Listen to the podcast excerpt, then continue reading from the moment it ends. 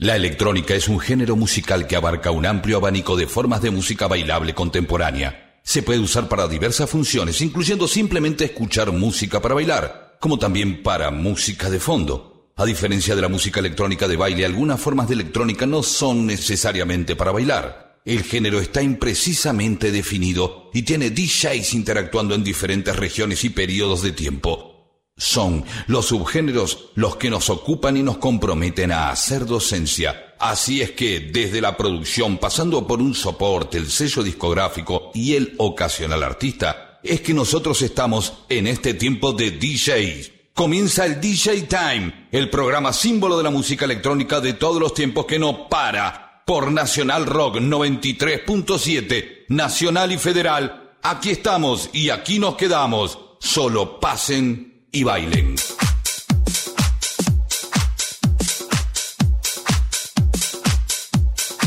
¿Cómo les va amigos? Buenas noches, bienvenidos a todos. Aquí estamos en la edición número 6104 del DJ Time. Miguel Gauna en los controles. Hoy estaremos haciéndole una nota a Bounder. Por supuesto, estaremos con la música de DJ Dweck. Yo soy Claudio Ferraro, acompañándolos aquí desde National Rock en el 93.7 y por supuesto en todas las redes, ¿eh? National Rock 937 y ya pueden comenzar a, llamarnos o a escribirnos por WhatsApp al 11 39 39 88 88. Mis queridísimos amigos, estamos arrancando con este gran trabajo 2021 de Arturo Garcés llamado Joy. Seis minutos pasaron de la medianoche. Estamos aquí en National Rock en vivo. Hace la tuya, live. Vamos.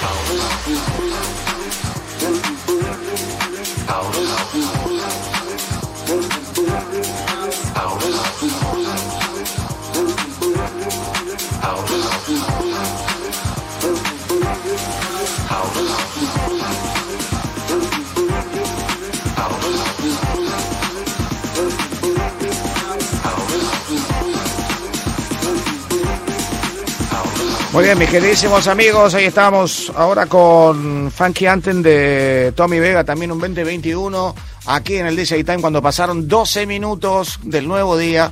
Estamos en vivo, por supuesto, National Rock 937, y lo habíamos anticipado durante toda la semana, una gran nota, un gran artista, un representante en todo el mundo de la Argentina y, por supuesto, uno de los artistas que en la última década ha crecido muchísimo y que por supuesto particularmente me he deleitado mirándolo en presentaciones, siguiéndolo por las redes y por supuesto en una gran presentación que dio en el Teatro Colón junto a Ranca Tani Oliverio. Bounder, ¿cómo estás? Buenas noches. Claudio, ¿cómo te va? Un gustazo, ¿eh? La verdad que me la debía esta nota porque la quería disfrutar mucho y por supuesto el, reconocimiento de tantas personas que, que te quieren y te siguen merecían una nota aquí en Radio Nacional para que te escuche todo el mundo, toda la Argentina. Y bueno, saludarte y la pregunta que, que es obvia, que es una pregunta muy básica, que es la que arrancamos con siempre todos los DJs, que es ¿cómo arrancaste? Bueno, primero nada, agradecerte el, lugar. La verdad es que eh, es un programa que yo escuché cuando empezaba, cuando arranqué con todo esto. Así que para mí es un honor eh, estar acá. Y mira, empecé de chiquito, de 12, 13 años, en fiestas de colegio. Sí. Como el clásico DJ era, básicamente no me gustaba mucho bailar, con lo cual lo único que me quedaba era poner música. Ah, mira vos. Y claro, sí, sí, está bien, Te gustaba la parte de la fiesta de adelante, está bien. Sí, sí. Exactamente, y me gustaba mucho, por ejemplo, el tema del armado de los equipos y todas esas cosas que para ah. mí la parte tecnológica siempre me gustó. Entonces arranqué desde ese lado, arranqué eso, con las fiestas de, de, ellos, del colegio, y de ahí empecé a, perdón, vamos, vamos un poquito más para atrás. Empecé con eso, eh, pero me acuerdo, en el año 87, 88, no me acuerdo bien, eh, mi hermano mayor me trae un cassette de un, de un boliche de la costa. sí. Y, sí. Sobremonte era, Sí, Sobremonte. No, no, no, no, era de Pinamar. De Pinamar. Sí, el Q puede ser, pero bueno, puede ser un montón, no importa. Sí, always. Always, y, sí. Always. Y la verdad es que, en, o sea, por ejemplo, ahí había, entre otras cosas, música electrónica, pero aparte de música electrónica, era música electrónica mezclada. Exacto. Que era algo que yo no había escuchado nunca. Sí. Y me voló la cabeza. Te voló la cabeza ahí. me voló la cabeza. Está bueno cómo, identificaste el primer momento, está bueno. Claro, exacto, sí, sí. O sea, me acuerdo de ese, de ese cassette en particular. Además, en un momento donde no todo era música electrónica se compartían muchos géneros, ¿te acordás? Exacto, pero por eso, o sea, había desde Erasure a Psychedelic First y, o sea, y todo entre medio, o sea, había música de todos los estilos, pero estaba toda mezclada de una manera que, te contaba una historia. Exactamente. Además y que... eso particularmente fue lo que me voló la cabeza. Y claro, además, eh, en esa mezcla los DJs fueron grandes musicalizadores porque determinaban en, en los distintos estilos, cuando estaban mezclando, qué era lo que a vos te gustaba. Porque como era eh, A más B más C, eh, a vos te gustaba D, pero como todo lo demás era bueno, todo en un, en un compendio resultaba excelente y más mezclado. Exacto, y aparte era una época en la cual tenías que dejar contento un montón de gente diferente que venía por o sea, por cierto música, entonces a mí me pasó cuando arranqué de decir, bueno, yo me compraba discos de música electrónica, los ponía en las fiestas y me bancaban dos o tres y después me pedía Madonna. Claro. Entonces había que hacer ese, ese, movimiento, decir, bueno, pongo dos o tres de electrónica, después me voy a dos o tres de pop, después voy a dos de rock y después vuelvo. Vos sabés que eso fue básicamente el, la estructura de lo que vos estás contando, el pilar de la difusión de la música electrónica. Había que hacer programas de música donde hubiera pop y hasta algunas canciones que fueran eh, más que pop en inglés populares en, en, en la región y después le clavabas un, Rosala, le clavabas eh, alguna canción que estaba relacionada con, con, la pista de baile, no tan electrónica. Y, y, en ese juntar de música buena es que la gente empezaba a elegir a la música electrónica. ¿Cómo, cómo me identificás en la época? Qué bueno. Exactamente, y aparte era, era en ese momento la radio fue pilar fuerte porque no había internet ni no había ninguna otra forma de conocer música, salvo esa. Yo me acuerdo que donde yo vivía había una radio que era de una iglesia, pero que tenía un programa dos horas al día, a las 7 de la tarde, que eh, los musicalizadores tenían una música increíble y yo me acuerdo de llamarlos por teléfono y decirle, ¿me podés poner tal tema? Y te pido por favor no hables porque lo quiero grabar. me dediqué durante mucho tiempo a grabar cassettes para después poner en mis fiestas, porque obviamente en esa época, o sea, no salía todavía a comprar vinilos, de hecho todavía no había manejado nunca una bandeja, mezclaba con cassettes, fiestas así chiquitas, y, y, empecé con el tema de, de la producción, o sea, ah, ridículamente, pero empecé con el tema de la producción porque, por ejemplo, me hablaban en la intro de un tema y después lograba grabarlo otro día y me hablaban en la outro, entonces empecé a, a, grabar en los cassettes, a hacer cortes y pegar como para tratar de lograr tener el tema entero. O sea, hacías una edición del tema para que los tipos no hablen ni adelante, o sea, ni, ni en la intro ni en el fade. Perfecto. Exacto, y grabado en distintos momentos de distintos días, pero como en ese momento tampoco uno tenía una conciencia fuerte de lo que era la calidad de sonido, lo que sea. Pero, pero estaba, estaba empezando, estaba empezando tu carrera ahí, ¿eh? en ese momento. Exacto, exacto. Yo, sin duda. Lo, lo tomo como ese inicio, exactamente. Después, cuando empecé a adentrarme un poquito más en la música electrónica y entendí que se hacía con computadoras y sintetizadores y todas esas cosas, ahí me digamos, eh, eh, eso fue como un detonante también para decir, bueno, a esto me quiero dedicar en algún momento. Sí. Y, fue comprar, como era todo en Argentina, comprar un primer sintetizador, pagarlo en 12 cuotas, analizártelo hasta el último botón, porque te leías el manual y te, leías todo, porque tampoco era que te podías comprar 15 sintetizadores. No, pero al, principio creo que la mayor dificultad era el manejo, porque vos de afuera lo veías a, los pibes o en, algún instructivo, porque tampoco teníamos las redes, hay que contar todo eso. Lo podías ver en un instructivo de alguna revista que se dedicara a, varios géneros musicales que compartían... Eh, algún eh, elemento para, para realizar la música y, y, vos decías, entonces tenías que investigar, investigar porque también es cómo te lo adaptás vos a tu forma, qué es lo que querés usar de un sintetizador o, o, de un o de un teclado, ¿no? Y aparte que era eso, o sea, en ese momento era, primero nada, era no existían, o sea, las computadoras todavía no se usaban realmente para música, eran secuenciadores hardware y era cada cosa que vos necesitabas lo tenías que salir a comprar, no era como hoy que te bajas un programa y, estás arrancando, digamos. Era mucho más, eh, económicamente era mucho más complicado, pero por otro lado, lo que sí pasó durante mucho tiempo es que como vos tenías posibilidad de poder de comprar uno por vez, te lo aprendías de memoria. Hoy te podés comprar 15 sintetizadores porque están mucho más baratos y por ahí no le sacás el jugo que le podrías sacar si te compraras uno solo y lo analizaras hasta el último punto, digamos. ¿Y cómo se fue desarrollando la parte del DJ? ¿Se fue desarrollando en conjunto a la parte del productor eh, o, producías lo que tocabas? No, no, no, fue en conjunto. La, parte de producción en realidad, digamos, toda la primera parte fue eh, más pruebas y, y, no, no sacar nunca nada como para poner en vivo, pero la parte de DJ durante toda mi secundaria eh, conocí, conocí a un DJ en la costa que me enseñó los lineamientos básicos de mezclar con bandejas, que yo hasta ese momento era todo cassette. Y cuando aprendí a mezclar con bandejas, después con un amigo que lamentablemente hace muy poquito falleció, armamos un, un, ¿cómo se llama? Tuvimos un, un grupo de DJs que nos dedicamos a fiestas y ese tipo de cosas y ahí nos compramos las bandejas y, salimos a comprar vinilos y todo eso durante mucho tiempo nos dedicamos a fiestas de esto que te decía, o sea, tres temas de electrónica, cuatro de pop, uno de música nacional y volver.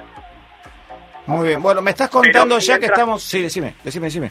No, no, mientras tanto la producción yo lo hacía por gusto personal, pero en ningún momento, digamos, ponía un tema mío en vivo, porque me daba mucha vergüenza. Y ahora, ahora me encantaría tener todos esos temas porque deben ser adelantadísimos. Estamos ya, por lo que me venís relatando, en una década importantísima para la música electrónica, que es la década del 90. Entonces tengo que preguntar eh, tus influencias. ¿Tiene que haber algún DJ, algún productor o algún sonido que haya introducido en esa década dentro de nuestro género, la música electrónica? Eh, esa pasión ¿no? que, que, te agiganta a vos como, como DJ y como productor. Mira, mis dos influencias más grandes de los 90 son Murk y Dani Tenaglia. Qué bárbaro. Principalmente. Pero, o sea, en ese momento, aparte en esa época, del 92 al 97, 98, la música que salió, la calidad que había era tan increíble son increíbles que en realidad yo te digo Murk y Dani Tenaglia, pero te puedo hablar de Master of Work y te puedo hablar de tantos otros. Claro, es que, Porque es que era una no- es época que en los que 90 estaban todos prendidos fuego. Claro, en los 90 tuvimos un sello como Street Rhythm que Exacto. nos regaló una cantidad increíble de, de- de artistas.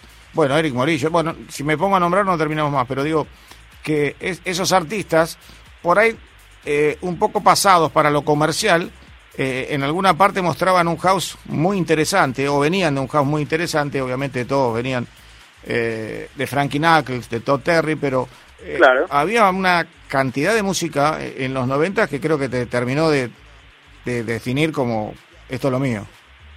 Bueno, yo de hecho hace hace dos años o tres años viajé a Miami a la Winter Music y me pude sacar fotos finalmente con Oscar G. Burke y con Todd Terry. Y son dos fotos que tengo atesoradas para toda la vida porque Son- realmente, de hecho, son dos pilares de mi música. Sí, por supuesto. Bueno, los Moore vinieron a la Argentina y mm, vos sabés que en la Argentina hay un DJ musicalizador que se llama Poppy Manzanedo, que fue el primero en, en musicalizar los, los grandes desfiles que veíamos por la tele cuando cuando nosotros los veíamos de Punta del Este y todo lado. Y los Moore durmieron en su casa y, y siempre amaron al público argentino. Qué interesante esa foto que, que registraste. Y bueno, y después, ¿cómo sigue el camino? Eh, de los 90 eh, pasamos a, a producir más música y, y seguramente a meternos en clubes. Mira, eh, de los 90 yo seguí durante un tiempo con el tema de las fiestas móviles y lo que fuera y después me fui a vivir a España. Sí, Cuando me fui a vivir a España me fui con la mente de decir me quiero dedicar a, a producir música, o sea, Ah, pero bueno. necesitaba un cambio de cabeza y, y me fui para España. En España Sí. conocí a, a, primero que nada a la hermana de Oli, de Oliverio, sí, eh, y lo conocí, eh, nada, circunstancial. En ese momento, eh, a principios de los 2000, Hernán Cataño tenía un foro sí. perdón, y estábamos todos metidos en ese foro y eh, lo conocí a Manu, Manuel Sofía, y, y un día me dice, eh, mirá, tenemos un sello con Oliverio y nos gustaría ver si haces un remix para nosotros. Yo todavía en ese momento estaba remixando y hacía cosas por mi lado, pero eh, lo hacía, seguía haciendo hobby, si bien ya estaba haciendo cosas que, que sonaban y que se edi- editaban, pero todavía seguía haciendo un poquito de hobby. Cuando me pide el remix, hago el remix, les gusta y me llama un día Oliverio y me dice, che, tengo un tema que tengo a medio empezar, que no lo puedo terminar. ¿Querés que lo hagamos juntos? Bueno, dale, lo hacemos juntos. Con tu inseparable Oliverio, digamos, con, con el inseparable Claro. Oliverio ya. Ah, ahí está, ya nos ubicamos. Así arrancó, e- así arrancó esto en el Pero mirá qué loco, tuviste 2005. que ir a España, bueno, obviamente Sí. con, con otra perspectiva, vos viste que la música electrónica en España y en, en dos o tres países del mundo son absolutamente distintas, es forma Exacto. parte del acervo cultural y, y me imagino que eso te terminó de concentrar y llenar, ¿no? Eh, artísticamente como para, para poder realizar esto. Entonces empieza esa fusión laboral con Oliverio y sigue de esta Correcto. manera. A ver. arranca en ese momento y bueno, yo venía haciendo unos temas por mi lado antes de, de hacer esto y un día eh, Hernán venía poniendo temas míos y, me- y Hernán me dice, Cataño me dice un día, eh, voy a tocar en Madrid, yo estaba en Madrid en ese momento, me dice, voy a tocar en Madrid, en tal lugar, y a- ¿te venís? ¿Así nos conocemos? Dale, vamos. bueno, fui, Bueno, vos lo contás muy fácil, pero debe ser tremendo que te llame Hernán y te diga, me voy a, a Madrid a tocar, venís, este, ¿cómo lo recibiste? Pues, Ima- eh, no, imagina, así como lo decís vos, imagínatelo. claro, diciendo, bueno, dale, claro, voy, ¿cómo te voy a decir que no? Eh, y nada, estuvimos eh, ese día en la cabina con él, Sí. hizo tres temas míos en esa noche. Nada, la noche fue una fiesta increíble. Cuando bajó de la cabina estuvo casi 45 minutos para poder irse porque la gente le pedía fotos, le pedía autógrafos. Sí, sí, sí. Y yo estaba al lado y la gente me pedía fotos a mí porque como me veían al lado pensaban que era alguien. y sí, bueno, alguien, alguien era, será alguien que estaba empezando a, a Claro. conocer este mundo y como protagonista, ¿no? Y eso estamos hablando año ponerle 2004. Tremendo. En el 2006 con Oli decidimos los dos volver para Buenos Aires, para Argentina, pero por, por diferentes decisiones, ¿no? Cada Sí. uno, pero decidimos volver Sí, y dijimos, bueno, nada, sigamos haciendo música. Y en el 2007 Hernán nos llama y dice, bueno, che, me gustaría que empecemos a hacer unos temas juntos, tengo unas ideas, ¿verdad? Bueno, y así arrancó y hace 15 años que... es inseparable. Eh, vos sabés que ahora me cierra mejor yo creo que a todos los chicos que están escuchando esto les, les cierra mucho más ese, ese feeling que tienen cuando hacen música o cuando tocan como dúo, eh, ese formato de back to back que en realidad de Sound Excel y, la verdad que suena de una manera increíble y que además es un progressive bastante eh, para disfrutarlo, ¿no? No, es el, el tal vez eh, de un festival, sino que hacen un, un más delicioso y exquisito, obviamente después se abren y cuando tienen que disparar, disparan. Pero digo, en ese momento se estaba gestando una sociedad que hasta el día de hoy eh, va en un camino tremendo, ¿no? Porque eh, pasaron por, por discotecas eh, de todo el país y del mundo, pasaron por el Colón. Y, yo iba a llegar a, esa, a, esa, pregunta y supongo que habrá sido algo tremendo. Bueno, sí. momento. Antes contame de las discotecas. Momento más importante. Antes contame de las discotecas que habrá pasado. Ah, bueno, o sea, eh, en el momento que empezamos a hacer, o sea, yo creo que lo que tenemos con Oli cuando ponemos música es que como los dos venimos de, de, gustos musicales bastante distintos, porque Oli es muy pop y yo soy por ahí un poquito más oscuro, me gusta la música un poco más pesada, llamémosla. Entonces, la fusión de esas dos cosas creo que es lo que va eh, y lo que genera una música un poquito diferente, el tratar de que, o sea, si un tema está un poquito más arriba, después se baja con otro y después se sube y ese tipo de cosas. Eso nos llevó a tocar en un montón de lugares, o sea, tuvimos para una de las fechas más importantes de mi vida, hoy por hoy, es Ministry of Town en Londres, sí. por lo que significa el lugar, porque realmente es uno de los clubes más emblemáticos que tiene el mundo, sí, la música electrónica, y, haber estado tocando ahí antes de Hernán y Warren fue una cosa increíble.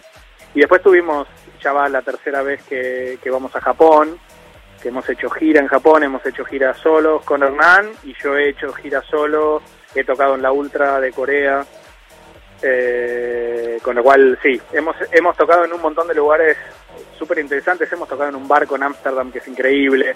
Eh, es una aventura, esta, nota es una aventura, se transformó ya en una aventura. Eh, arrancó como nota y yo estoy viajando con vos para todos lados y, me imagino con, con otro DJ. Yo me anoté algunos, algunos que otros. Eh, eh, mi ídolo de toda la vida fue siempre Laurent Garnier y me imagino lo que habrá sido tocar con ese con ese monstruo, el autor del hombre de la cara roja, de Men with the, Red Face, y, Satoshi Tomi, Sasha, eh, también Nick Warren, bueno, con, con Nick nos, nos vemos siempre en la Sunset Street, y, y, Danny Howell también, una cantidad de que creo que te habrán terminado de completar eh, ese cuadro artístico, ¿no? Y vos imaginate que estás tocando con gente que te influyó, con, con, gente que te marcó musicalmente y de repente estás en ese mismo día compartiendo cabina, es algo que es, increíble y nada, es una felicidad súper grande. Me imagino. Bueno, ahora sí, llegamos al Colón. Yo recuerdo todos los preparativos porque me hablaba con Hernán de, de, lo hacemos, no lo hacemos, lo hacemos porque, claro, eh, había que fusionarse con, con la gente del Colón, con, con músicos destacadísimos eh, y, era bastante complejo, me acuerdo los ensayos y no había mucho tiempo y, hubo que hacerlo. Contanos un poquitito todo lo que fue eso, ¿no? Sí, primero la, parte previa del laburo, que fue casi un año, eh, de, la parte de compositiva y la parte de, selección de temas que hizo Hernán, y después de decir, bueno, nosotros nos tenemos que sentar a hacer la parte electrónica, de sentarnos con Gardelín para, para ver los arreglos acústicos y orquestales, perdón. Y, y, la verdad es que el laburo fue algo que yo no había hecho nunca en la vida y fue súper demandante, pero por otro lado era en todo momento estar diciendo no puedo creer lo que estoy haciendo. Y todavía decir, y no puedo creer que va a ser en el Colón. Claro, todavía te faltaba ir al Colón. Claro, era como una cosa que decíamos, y, y, esto lo puedo hacer, o sea, lo estoy haciendo feliz si tocara en cualquier otro lado. Imagínate si lo hago en el Colón. Y, y inicialmente todo ese laburo era por una fecha. Sí, claro, después se repitieron y terminamos... Terminaron siendo cuatro. Claro, y terminaron en Palermo, la final, para la gente que no pudo... Y en Palermo, claro, la quinta, en Palermo la final, para como 40.000 personas.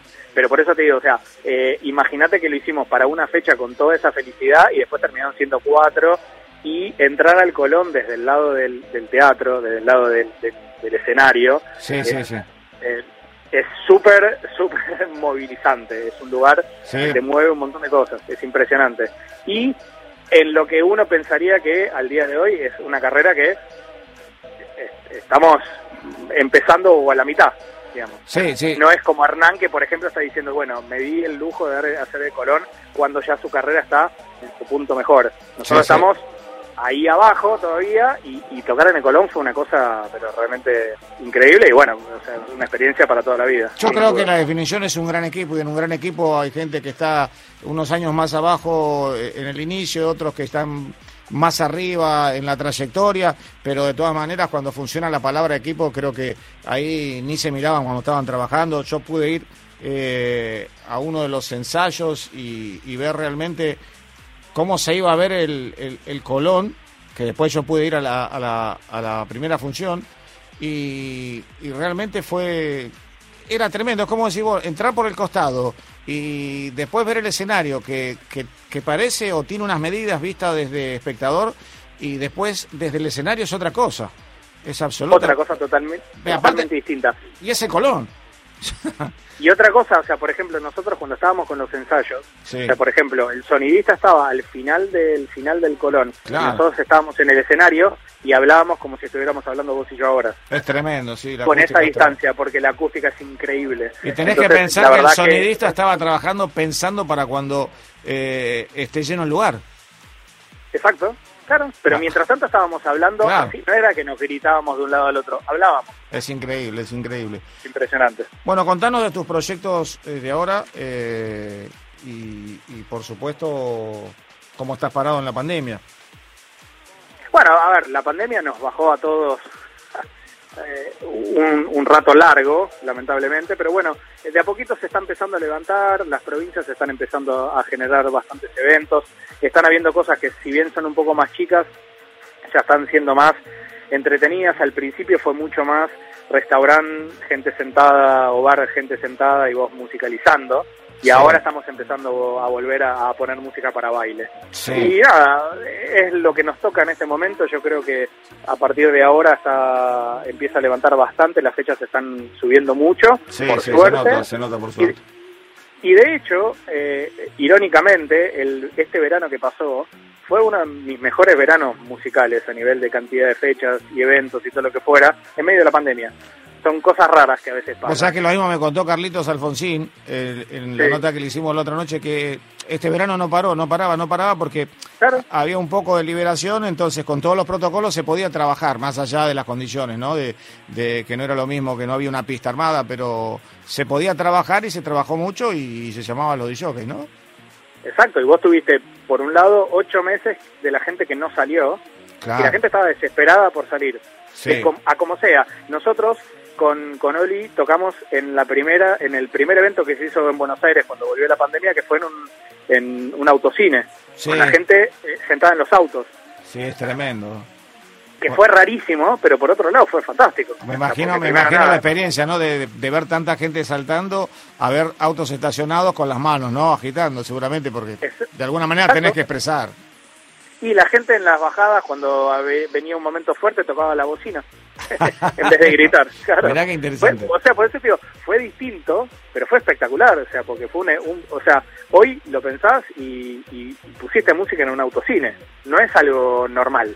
No, no, no, en lo absoluto, pero de todas maneras era el, recurso para que la música electrónica no se quedara quieta en el sentido de, de, la gente que, que, te va a ver siempre, porque eh, nosotros hicimos una especie de, encuesta entre los principales DJs y nos metimos en el mundo del Reino Unido, de Alemania, de Italia y sobre todo en uno que otro sello y nos dimos cuenta que la producción discográfica, eh, si bien eh, no se editaron muchas cosas, lo que se realizó fue tremendo, la cantidad de temas que se han hecho y han salido grupos y, artistas increíbles que, tal vez eh, no hubieran podido trabajar tanto si no estaban eh, con, el, con la restricción, ¿no?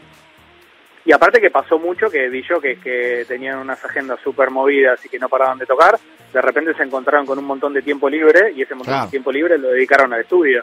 Y por ahí antes no tenían ese tiempo para hacerlo. Con lo cual sí, salió una música increíble.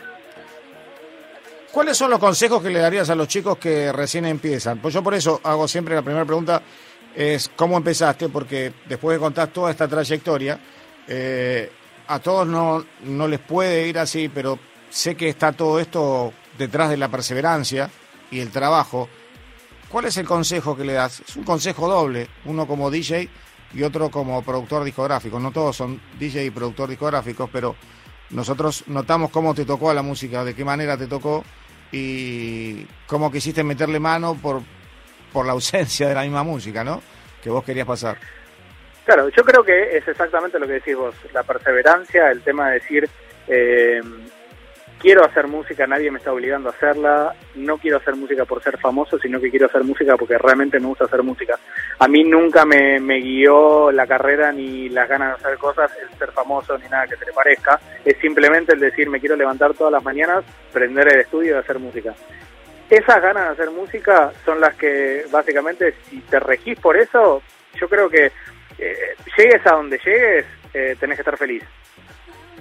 Eh, eso por un lado. Desde el lado del DJ, y sí, tenés que tener constancia, tenés que, que, que en, algunos casos habrás, tendrás que hacer fiestas que no te gustan, tendrás que hacer momentos que no, no disfrutas tanto, pero que todo llega, todo llega. Yo no tengo dudas. Yo nunca en la vida pensé que iba a tocar en el Colón, nunca en la vida pensé que podría llegar a tocar en Mystery of Sound, y nunca en la vida pensé y siquiera que me iba a sacar una foto con Oscar G. O sea, son cosas que en mi vida fueron pasando eh, despacio, pero que si hoy lo pienso pasaron muy rápido. Claro, para, para los que son más grandes están escuchando Oscar Chi es Oscar Gaetán y su socio de Moore que era Rafael Con. Y, y, la verdad que si te están escuchando ahora y eh, entienden bien con quién te sacaste una foto, eh, fueron prácticamente personajes importantísimos en la Argentina. De hecho vinieron, te lo conté hace un ratito, y con su música. Y el, y el sello Murk empezó a alentar y empujar las pistas de bailes, los clubes fundamentalmente.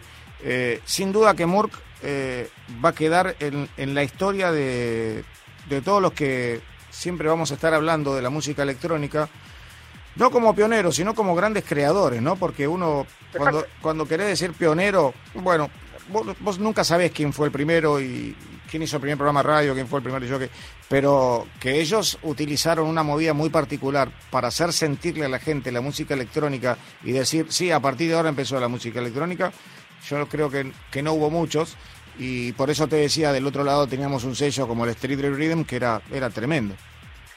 Y aparte, lo que pasa es que en muchos casos de esos, o sea, es música que si vos pones hoy, todavía suena bien, todavía es eh, sigue siendo atemporal. es música que podrías poner en el medio de un set y la gente no sabría si es algo de hoy, es algo de ayer, no saben. Porque es música que, que está, eh, era simple, porque la verdad es que si vos escuchás Murk eran cinco canales, no era una música súper complicada, pero era estaba muy pensada. Era muy, creativo. Y exactamente. Y hay un sello muy inteligente que si bien está fundado de la, de la época que nosotros estamos hablando, de los noventas, eh, estamos hablando de, Effective Record que ha utilizado, reutilizado la música de los 90, yo creo que casi todo, el, compendio de Street Rhythm y lo ha transformado con, con artistas eh, un poco más comercial, ¿no? Ya saliendo del Progressive House, nos vamos a, un house comercial casi como el de los 90, estamos viviendo esta etapa 2021. Y, y la tecnología que permite remixar y, y más rework y más trabajo hace que la música se extienda y no se termine, se haga interminable. Y eso está bárbaro. Exacto. No, y hoy, hoy por hoy es lo que decís vos, la tecnología te permite que inclusive te querés poner un tema de hace 20 años, le haces un par de arreglos, le pones un hi-hat nuevo, le pones algún tinte nuevo arriba y lo pones hoy y suena hoy. Sí, es tremendo. Este, este, es lo que estamos es lo que estamos viviendo.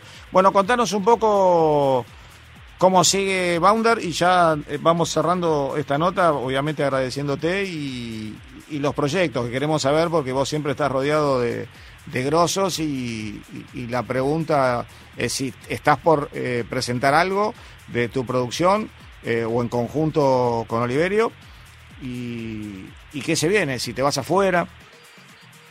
Mira, nosotros hace dos semanas o una semana sacamos un EP nuevo con Hernán y Oliverio en Subbeat, que es el Subbeat número 200. Sí. Es un release muy importante para el sello, con tres temas nuevos. Eh, uno era del año pasado y los otros dos son de este año, son temas eh, bien nuevos, uno cantado, dos diferentes, y la verdad es que estamos muy contentos con el EP porque es un EP que nos representa a los tres por igual, que eso es lo que está buenísimo, que, creo que siempre hicimos, es que cada uno aporta su, su sonido y yo creo que eso en, en, el total siempre se siente. Tenés un lado pop, tenés un lado más oscuro y tenés un lado más eh, arriba, todo junto en un mismo track. O eso por lo menos es lo que siempre queremos transmitir. Bueno. Salió eso eh, y después yo siempre tengo, o sea, tengo un proyecto mío hace muchos años. Lo que pasa que sigue siendo hace muchos años y no estoy terminando, no estoy terminando, que es un proyecto mío de down tempo y música más eh, entre trip hop y ambient. Uh, contalo, contalo, contalo. No, no, no, no, es algo que tengo, es algo. Pero ya empezaste. Que a mí, no, no, lo tengo bastante avanzado, pero es algo que no sé si va a terminar saliendo este año. Espero que sí, si el tiempo lo permite. Qué bueno. Pero es algo que siempre quiero hacer y siempre dije que lo tengo que hacer y en algún momento lo voy a terminar. Es, es, es la música que por ahí más escucho yo cuando estoy en casa, digamos. Te puedo pedir, no tanto electrónica de baile. ¿Te puedo pedir estrenarlo acá cuando lo saques? Claramente. Muchas Claro que sí. Gracias. Bueno, Paul, como te dicen todos, porque sos Paul.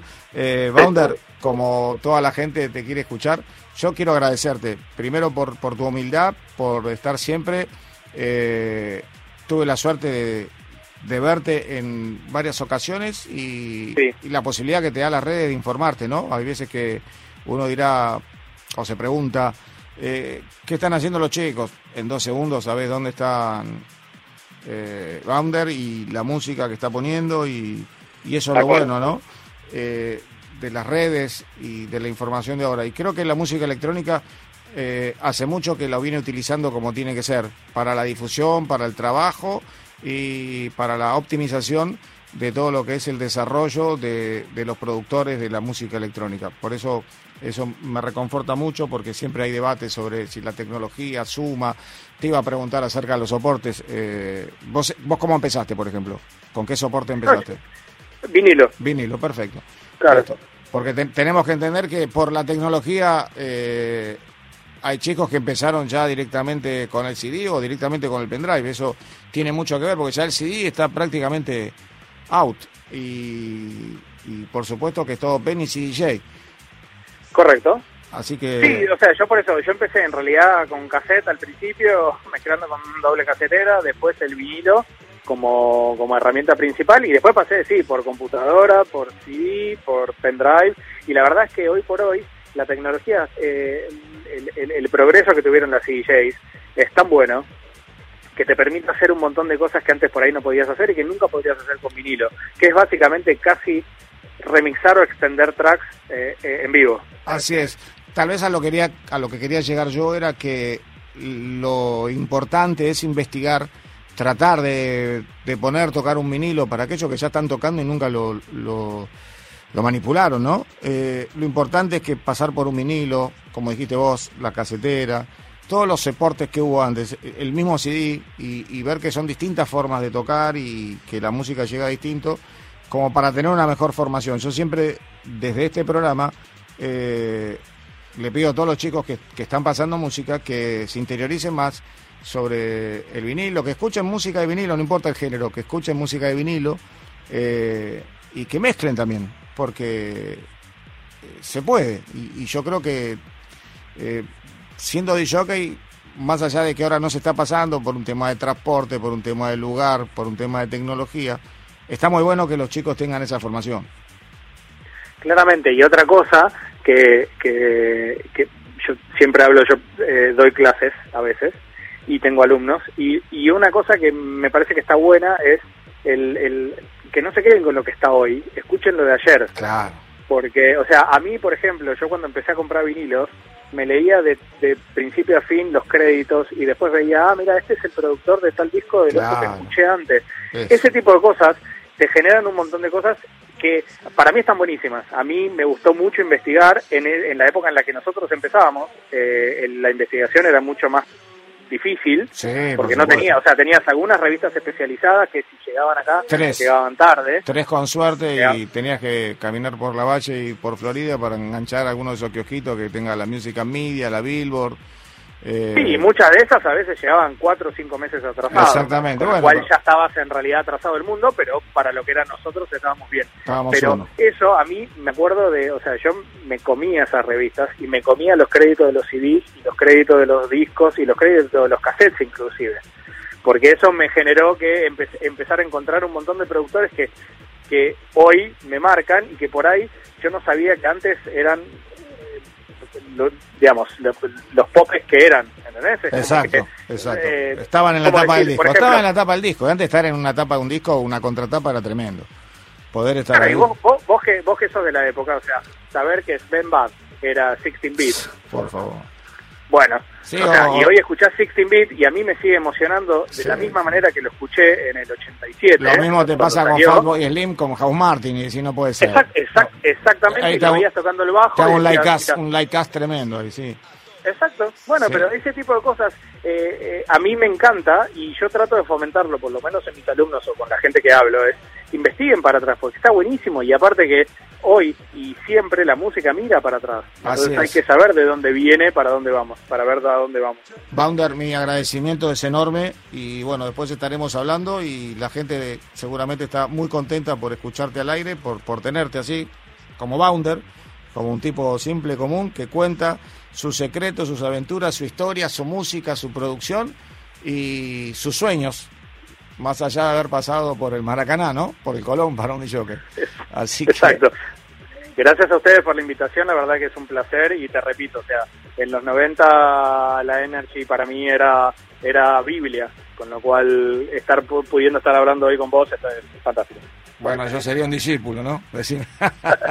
te mando te mando un gran abrazo, fue muy placentero estar con vos al aire. Muchas gracias. Igualmente, muchas gracias. ¿eh? Chao, chao. Un abrazo. Muchas gracias. Amigos, aquí seguimos con DJ Dweck. Aquí estamos y aquí nos quedamos. Dweck Live, disfrútalo en National Rock 937. A ser tuya.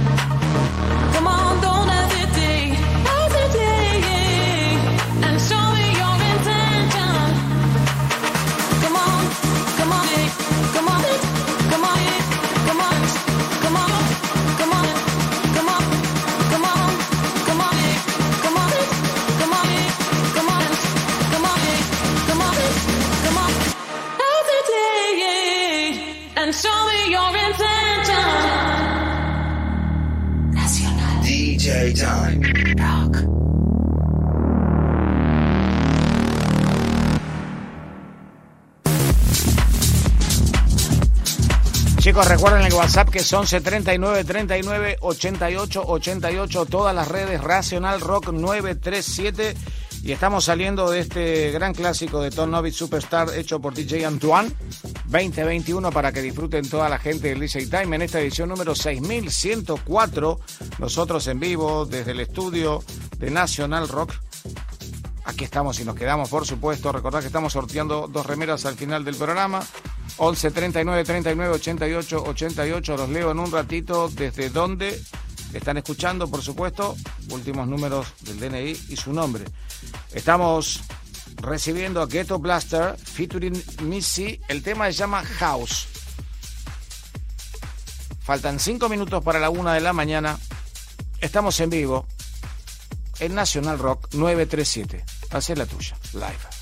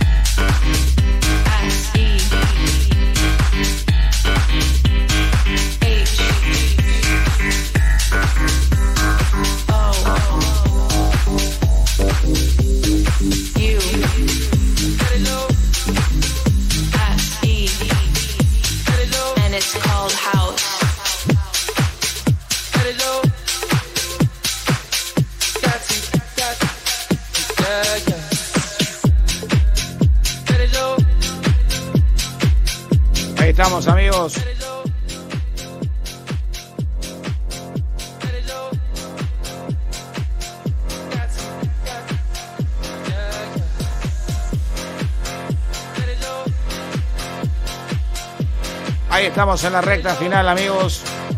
Ya llegó José Hualpa para la segunda parte del DJ Time. Estamos con Luis Vega y de Martínez Brothers. Este tema se llama Let It Go. Realmente está pegando muchísimo desde el Reino Unido y por supuesto desde la etiqueta Defective Record. Tenemos muchísimas cosas para contarte. Hay mucha gente que está llamando por la nota de Bounder que fue realmente muy auténtica y... Escucha.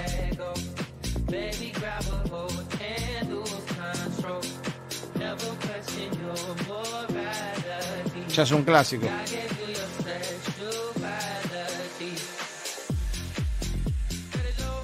Amigos, están escuchando el DJ Time en National Rock 937.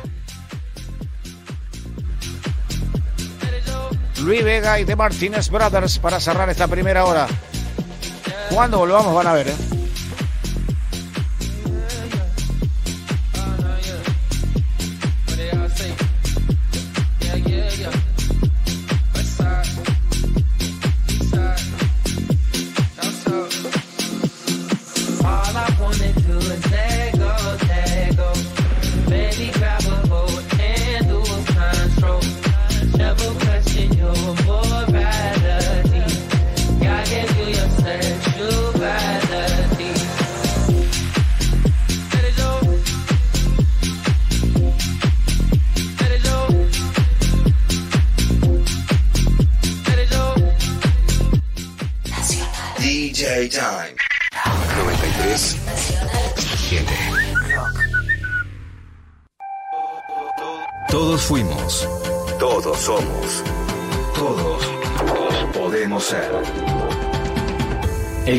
Debe cumplir con las normas IRAM. Si ha tenido golpes fuertes, hay que reemplazarlo. Después de un impacto, se reduce su capacidad de absorber golpes. El casco puede salvar tu vida. Úsalo.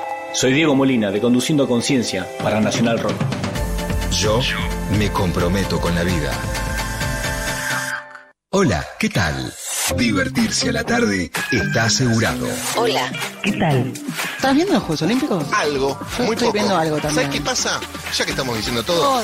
basta que Bonadeo me haga zapping a mí. Vamos al esgrima. Pará, estoy viendo básquet. Esgrima. Bonadeo, dejate de ver televisión, estoy viendo goles. Lunes a viernes, de 13 a 16. Vallenato en la pecera, ¿eh? No, bueno, pero, cualquier pero cosa bueno, está diciendo. Ahora está poniendo música, Claro. está poniendo vallenato ahora. Dame un poco de tal. Calu Bonfante, Diego Ripoll, Nati Calulias. ¿Querías vallenato? Ahí tenés vallenato. Yo quiero un poco de volei. Te amamos, Bonadeo, sobre obviamente. todo. Pregúntale algo. Gonzalo, ¿de qué va a vivir la, la chiquita Pareto? Eh, eh, departamentos que están ya amueblados para los juegos. Hola, ¿qué tal? Por 937. Nacional Rock. Hace la tuya. La unión. Así. La fuerza.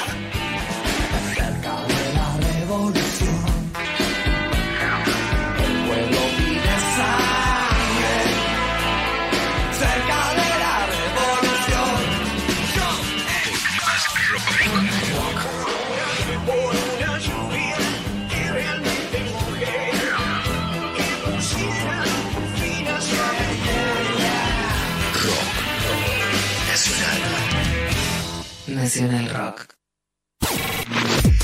DJ Time, Argentina. Música con actitud para gente con actitud.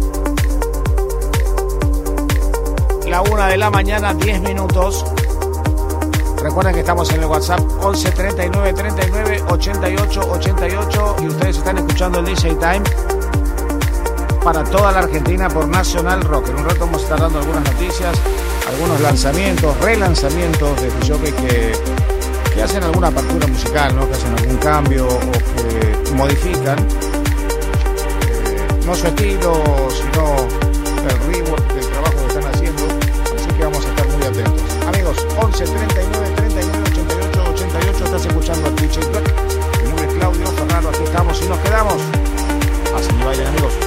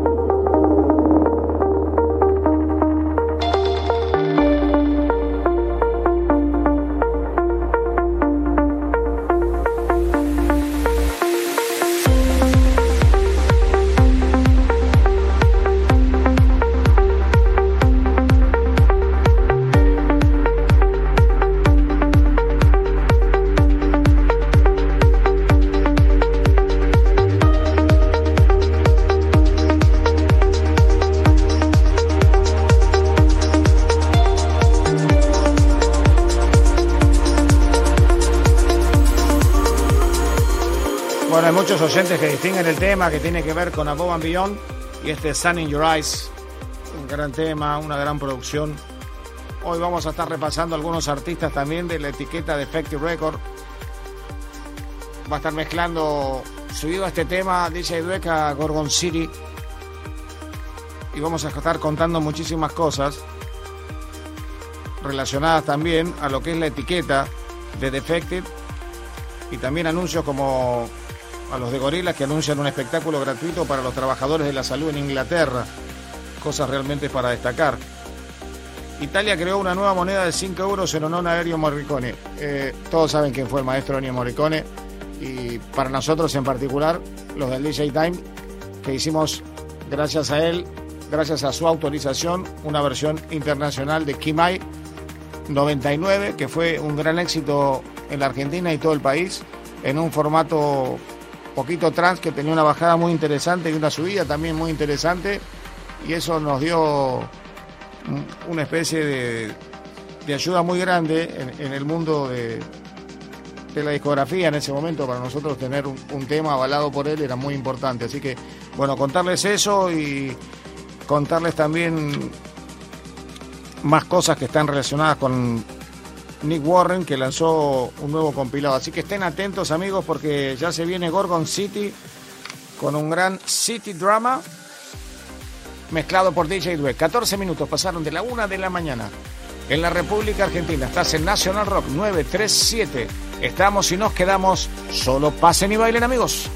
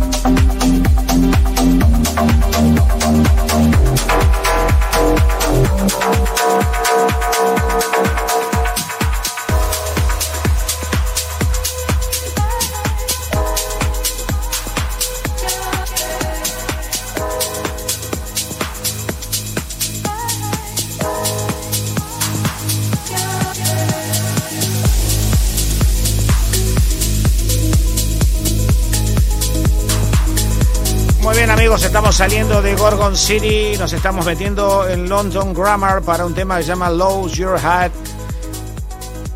Otro trabajo 2021, recién estaba hablando de Gorilas. Eh, les cuento que Gorilas anunció un espectáculo gratuito para los trabajadores del Sistema de Salud Nacional Inglés el mes que viene, siguiendo los pasos del DJ de Brighton Fatboy Slim. El grupo virtual liderado por Damon Albarn ha anunciado que realizarán el concierto gratuito en el O2 Arena de Londres exclusivamente para el personal de salud como agradecimiento a los trabajadores que han trabajado incansablemente a través de la pandemia del coronavirus. Por supuesto que falta todavía, pero muy buena actitud de Gorilas y de esta presentación. En un rato te estamos hablando del nuevo compilado de Nick Warren para Soundgarden, así que vamos a estar atentos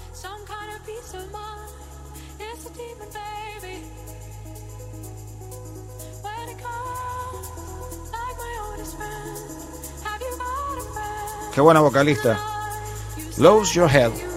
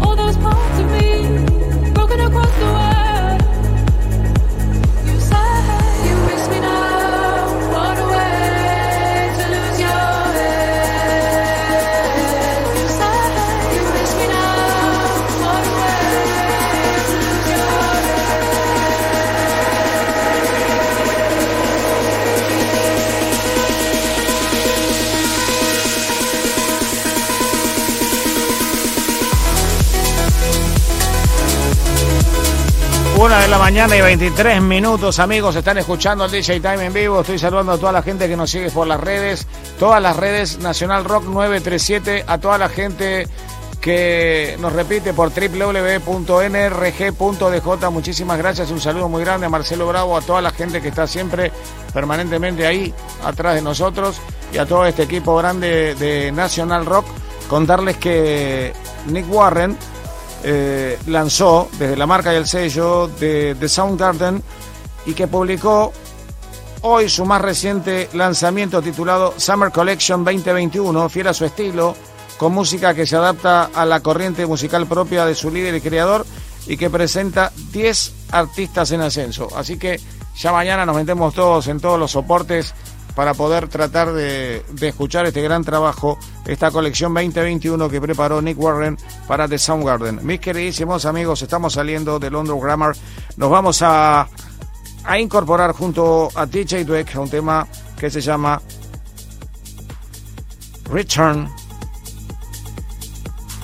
Ahí llega Monolink, estén atentos amigos, una de la mañana, 25 minutos, edición número 6104 del DJ Time y saludar a todas las personas que están trabajando en salud y en seguridad. Un abrazo muy grande como lo hacemos habitualmente porque estamos en vivo desde National Rock 937.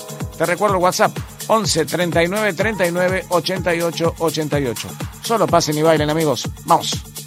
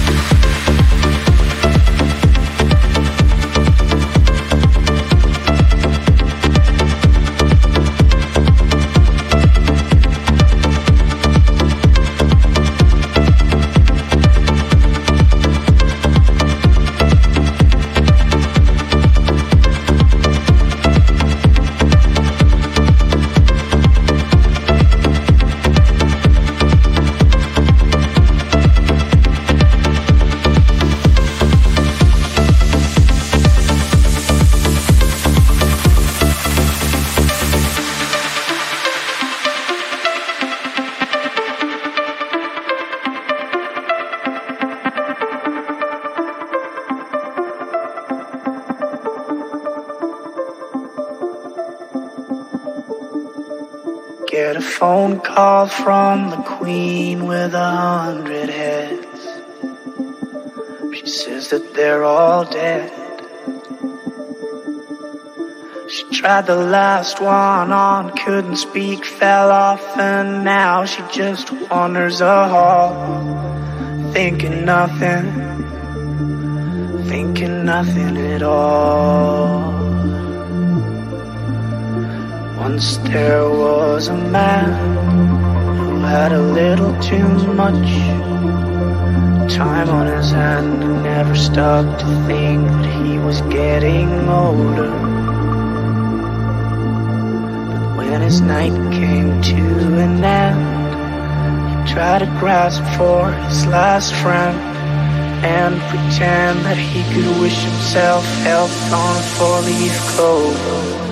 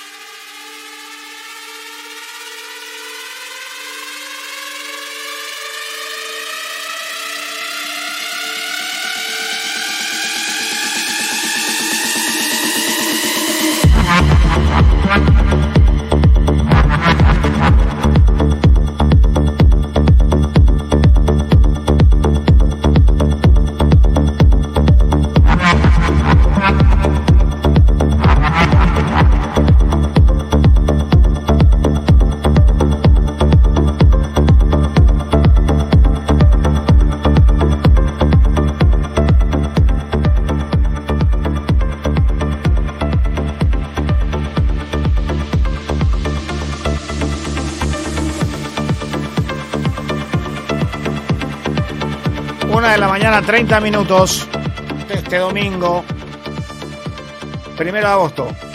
¿eh? Empezamos en julio y terminamos en agosto. Minutitos, ¿no? Ahí viene la duda. ¿Cuándo fue el último programa de julio cuál fue el primer programa de agosto? Ahí, siempre viene la duda. Cuando estás a la medianoche, ¿cómo lo rotulas? Mis queridísimos amigos, contarles que Carl Cox eh, remixó el éxito Drinky de Sophie Tucker. Eh, durante un cuarto de siglo, Ultra Music se ha convertido en una de las marcas de música electrónica más respetadas del panorama internacional. Este año celebra su vigésimo quinto aniversario con el lanzamiento de dos remixes conmemorativos del gran éxito de Sophie Tucker, nominado al Grammy. Estamos hablando de Drinky. Y las nuevas versiones llegan de parte del ícono británico del house y el techno, Carl Cox, junto al artista John Summit, al brasileño Vintage Culture y los principales y primeros DJs de todo el mundo para celebrar el vigésimo quinto aniversario de Ultra Records. Qué interesante, ¿no? Se tomó a Sophie Tucker, uno de los artistas, una de las artistas, los Tucker Tucker, que eh, se impusieron muchísimo desde que comenzó la pandemia con aquel recordado House Arrest, que después modificara de una manera increíble, hiciera más popular aún los chicos de Gorgon City. Les recuerdo el WhatsApp 11 39 39 88 88. Nosotros aquí estamos, aquí nos quedamos. Estamos en National Rock en el 93.7. Solo pasen y bailen. Vamos.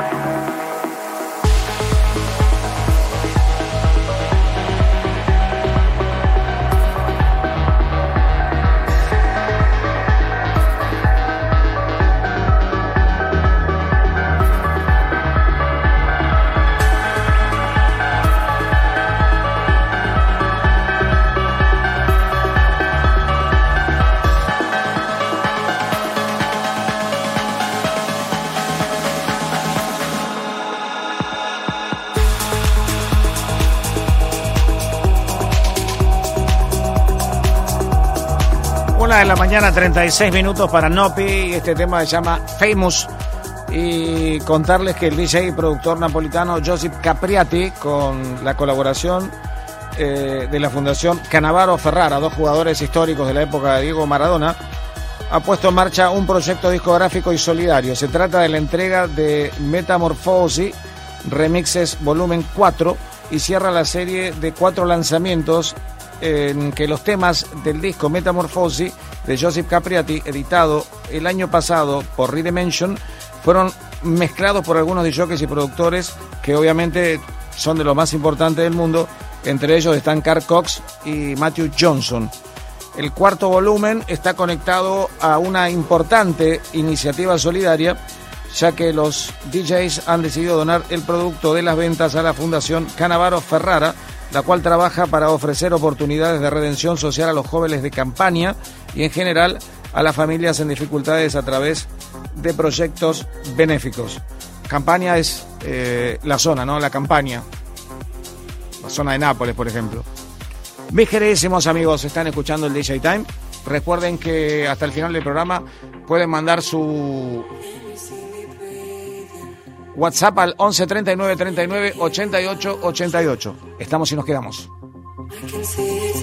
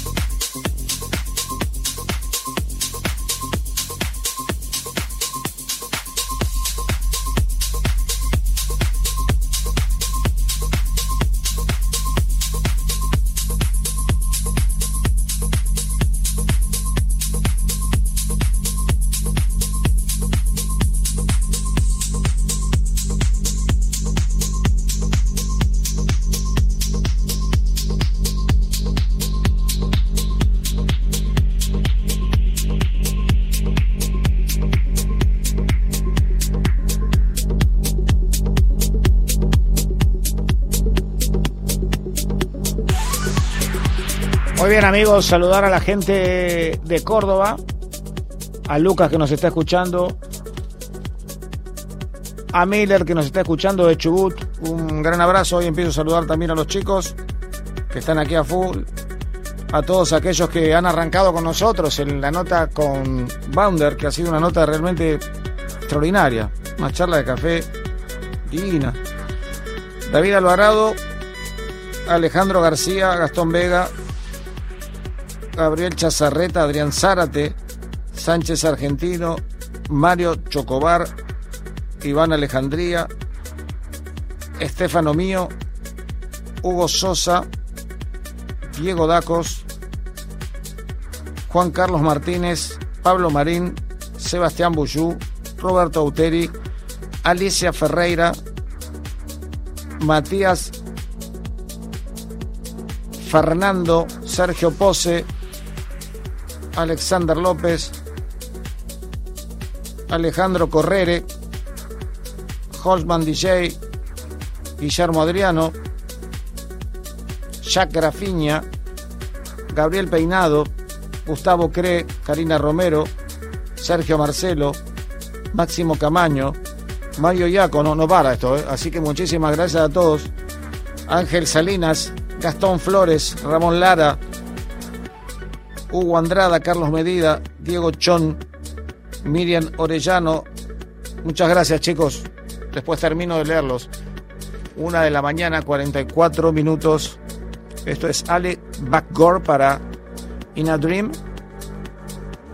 Y salimos de ahí para encontrarnos con Diane y un tema que se llama Nocturnal. Disfrutándolo, por supuesto, National Rock 937. Amigos, solo pasen y bailen.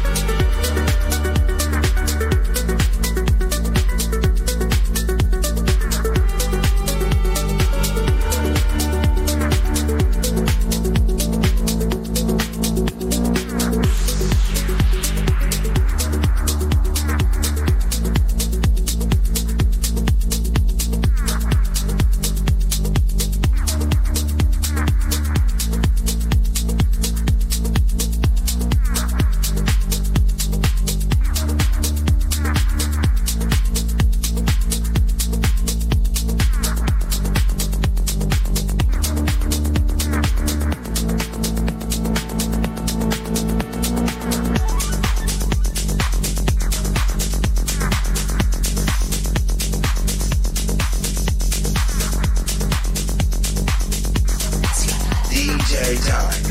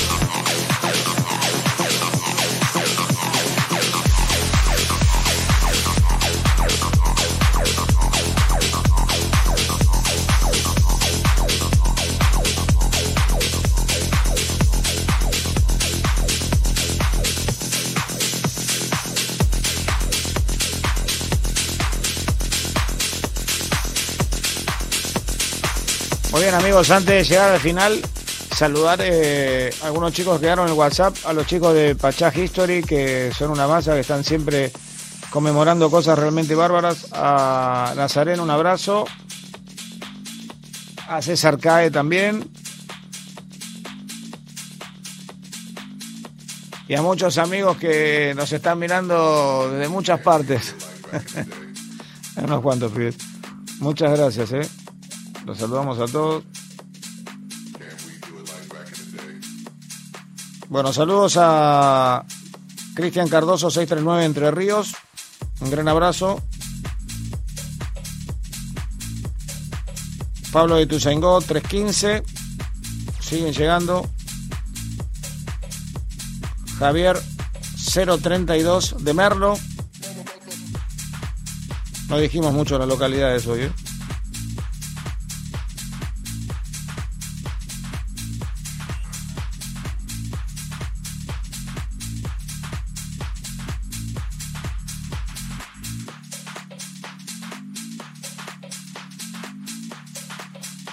DJ Colo. Bueno, muchísima gente, ¿eh?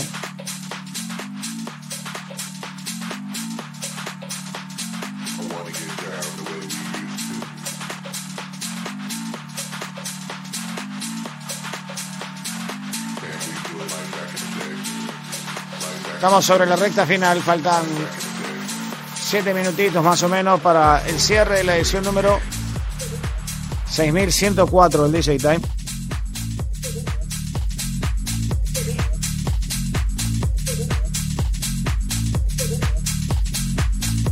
La gente me pregunta si vuelven las Street Parade. Ojalá, ojalá, pero estamos todavía con muchas restricciones. Y estaría bueno que lo organicen ustedes, chicos, que saben tanto de, la historia de, Pachá para los que están hablando desde el grupo y que se habrán hecho Street Parade a la salida de, de esa gran disco, ¿no? Que tantos recuerdos nos traen. Evidentemente muchas personas no entienden eh, por lo que estamos pasando en el mundo con esta pandemia, en el sentido de que tenemos que agradecer a las autoridades que hacen un esfuerzo enorme por darnos algunas flexibilizaciones en algunas, en algunas cosas, pero parece increíble. Cuando venía para la radio, sobre la calle Lavalle, en un departamento entraban entre 15 y 16 chicos. Ninguno tenía barbijo, creo que uno solo tenía barbijo. Y, eso no es así. Y, estamos con este temor de la, de la cepa delta que tenemos que tomar con mucha seriedad porque están trabajando muy duro, hay mucha vacunación, pero ustedes saben, esto se termina con el apoyo de todos y no con la irresponsabilidad de algunos. Así que amigos, si ven alguna fiesta clandestina la tienen que denunciar en el acto. No importa dar el nombre. Probablemente esté salvando una vida. Ahí vamos, sobre los cinco minutos finales. Con DJ Dweck mezclando. Mi nombre es Claudio Ferraro. Estás en Radio Nacional Rock 937. Y seguimos en el WhatsApp 11 39 39 88 88. Por supuesto, live. Vamos.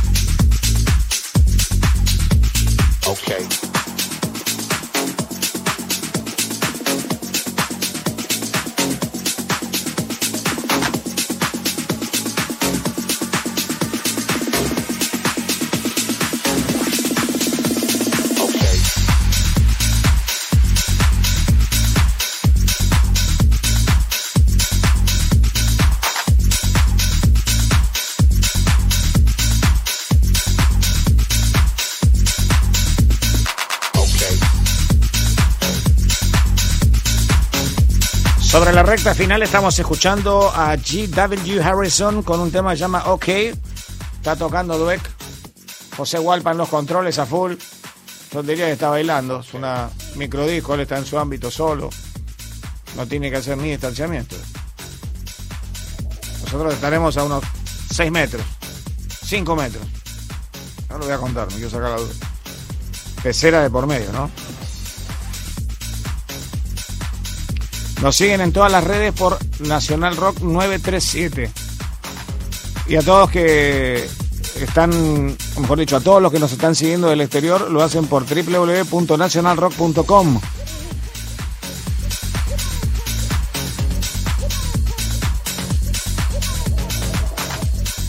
¿Cómo arrancamos la segunda hora del DJ Time? Tremenda. A los altos, con Josué a full. Okay. How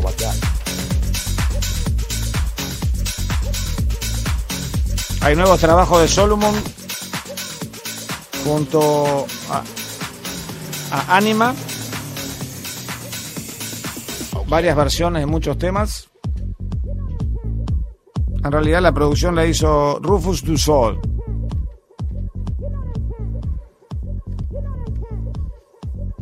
Chicos, están escuchando el DJ Time. Ya a punto de terminar. Vamos.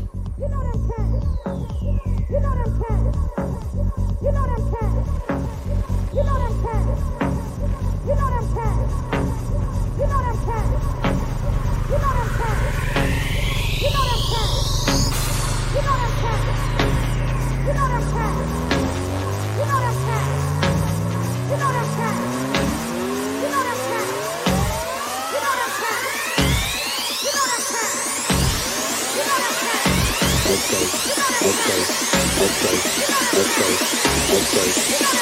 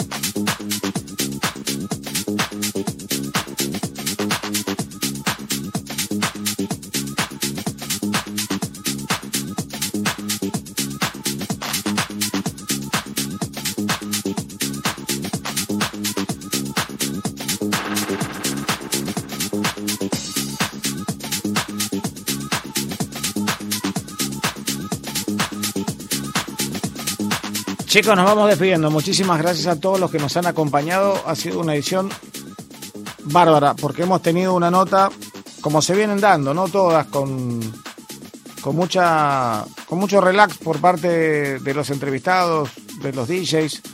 Hoy con Bounder una nota muy rica para mí en el sentido de la explicación que dio de su vida, de su inicio, de cómo recorrió el mundo, de cómo se unió al equipo de Hernán Cataño, cómo llegó al Colón. Qué buen ejemplo que dio para muchos de los chicos. Le pedimos también que, que nos cuente eh, su comienzo, que nos dé un consejo para todos aquellos que están comenzando y por supuesto que siempre la palabra es perseverancia, sin lugar a ninguna duda. Fue una nota bárbara que los invito a que la repasen la próxima semana en la página de Radio Nacional. Saludar a todos eh, mis compañeros, a nuestra directora Miki Luzardi, a Miguel Gauna que estuvo en los controles en la primera hora, Josué en la segunda, un gran abrazo y por supuesto a DJ Dweck y quien les habla en Instagram, arroba Claudio Capo Ferraro. Josué es José Hualpa, ¿eh? porque siempre Josué Hualpa. ¿Viste? O digo José o digo... Amigos, la próxima edición será la número 6105 y quiero ir adelantándoles ya que vamos a estar haciendo un especial sobre la radio Z95 y sobre la radio Energy 1011 musicalmente, artísticamente hablando y con la presencia de los protagonistas en el aire del DJ Time de National Rock. Muchas gracias a todos, que tengan un gran, un gran fin de semana, que la pasen muy bien y nos volvemos a reencontrar aquí, en casa, en la radio nuestra, en la radio de todos. Chao.